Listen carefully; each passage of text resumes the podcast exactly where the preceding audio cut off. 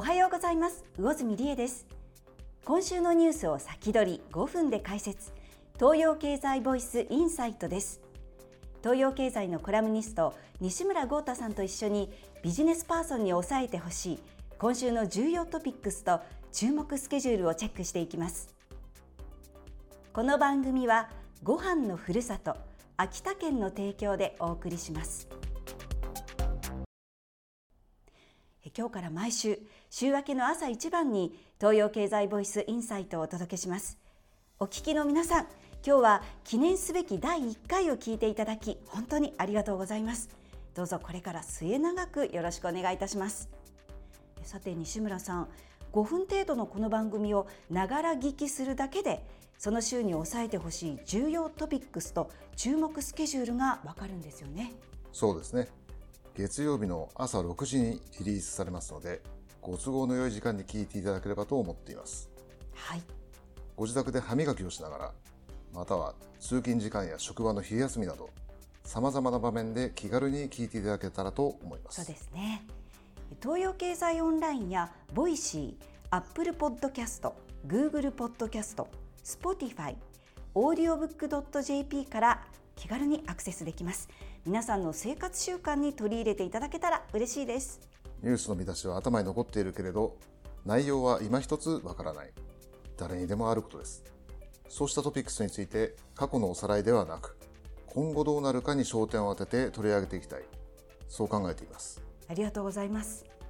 えさて西村さん早速なんですが今週のトピックス何でしょうか？はい。一つ目は電力会社が赤字で料金値上げへ。二つ目が新店のぞみ薄の COP27 です。はい。えではまず電力会社が赤字で料金値上げからお願いします。先週に日本の大手電力10社の4月から9月までの決算いわゆる中間決算が出揃いました。最終的な損益が四国電力を除く9社で赤字になりました。原油や天然ガスの値上がりに直撃されたのですうん。このままでは経営が維持できないということですね。はい。ですから電力会社は電力料金をさらに値上げしたい。しかし燃料価格が上がった分を家庭向けの電力料金に上乗せするには国の規制があります、うん、消費者法の観点から値上げにキャップを設ける規制料金という仕組みです。現在は大手電力10社すべてで規制料金の上限に達しておりこれ以上の値上げができなくなっています。つまり電力会社にすると売れば売るほど赤字になるという仕組みです。そこで東京電力は11月1日に政府へ規制料金の上限引き上げを10年ぶりに申請すると明らかにしました。来年春にも値上げを実現する方向です。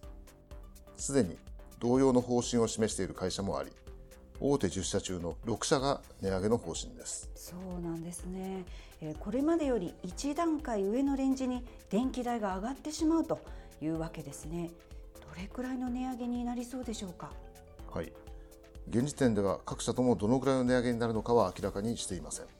しかし2割から3割だと見られています、はい、これは岸田政権の総合経済対策に盛り込まれた国民への電気代補助で大体カバーできる水準だと思われます。つまり、当面は家計を直撃することはなさそうです。しかし、問題の根本的な解決にはなっていません。火力発電への依存度が7割という日本の異常な現状は、資源価格の高騰には極めて脆いのです。今後、値上がり分をずっと税金で埋めるというわけにはいかないでしょう。日本の対策として政府は原子力発電の再稼働を急いでいます。しかし、それだけではなく、省エネの推進や再生可能エネルギーの進行など、様々な取り組みが同時に必要だと思います。そうですよね。まあ、ウクライナでの戦争など国際情勢が混迷する中で日本でもエネルギー問題が最重要テーマとなってきていますね。さて2つ目のトピックに移ります。新店のぞみ薄の COP27 です。COP といえば年1回開かれる国連の気候変動対策の会議なんですけれども今週は11月6日から開かれるということですね。はい。今年はエジプトで開かれます、はい、昨年イギリスで開かれた COP26 では2050年に温室効果ガスの排出量を実質的にゼロにする。つまりおよそ30年かけていわゆるカーボンニュートラルを目指すことが決まりました。石炭火力発電の段階的削減などの重要な合意ができました。これは日本の産業にも大きなインパクトがありました。そうでしたね。でもその後にねロシアのウクライナ侵攻があったりしてだいぶこう状況が変わってしまいましたよね。そうなんですよ。先進国ではロシアからガスを十分に買えなくなった。また原油や天然ガス価格が急騰し火力発電を復活させたり温暖化対策にブレーキがかかったというようなことがありました。一方で開発途上国との対立の構図も強まる状況にあるのです。それはどういうことでしょうか？はい。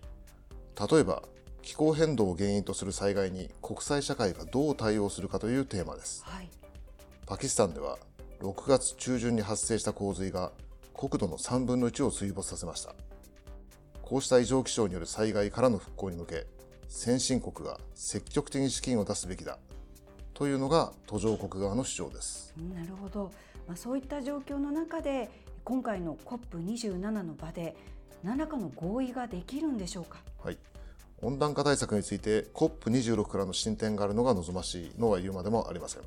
しかし、これは期待薄です。議論をリードすべき先進国では、脱炭素よりも目の前の電気代の値上がりや景気対策が国民の関心を集めているのが実情です。今回の会議では、決定的な決裂も大きな前進もないということになりそうです。気候変動問題に関しては世界は運命共同体なのに早くしないと手遅れになってしまうと言われていますが大丈夫でしょうか、はい、確かに心配ですけれども若い世代では国を超えてこの問題の意識が高まっていると思います、えー、そこに希望を持ちたいですね。はい。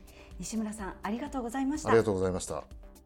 CM の後は今週の注目スケジュールです。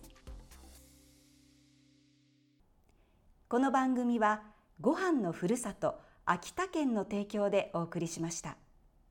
秋田小町から38年米どころ秋田県が美味しさを追求して開発した新しいお米咲き誇れがデビューしました全国の販売店は咲き誇れの特設サイトをご覧ください。このお米とともに日本の食卓に幸せが咲き誇りますように。では今週の注目スケジュールです。先ほども触れたように11月6日から18日に国連気候変動枠組み条約第27回締約国会議いわゆる COP27 がエジプトのシャルムエルシェイクで開かれます。11月8日にはアメリカで中間選挙があります。バイデン大統領率いる民主党は下院で苦戦が伝えられており上院で多数派を維持できるかが焦点となっています。それでは良い1週間になりますように。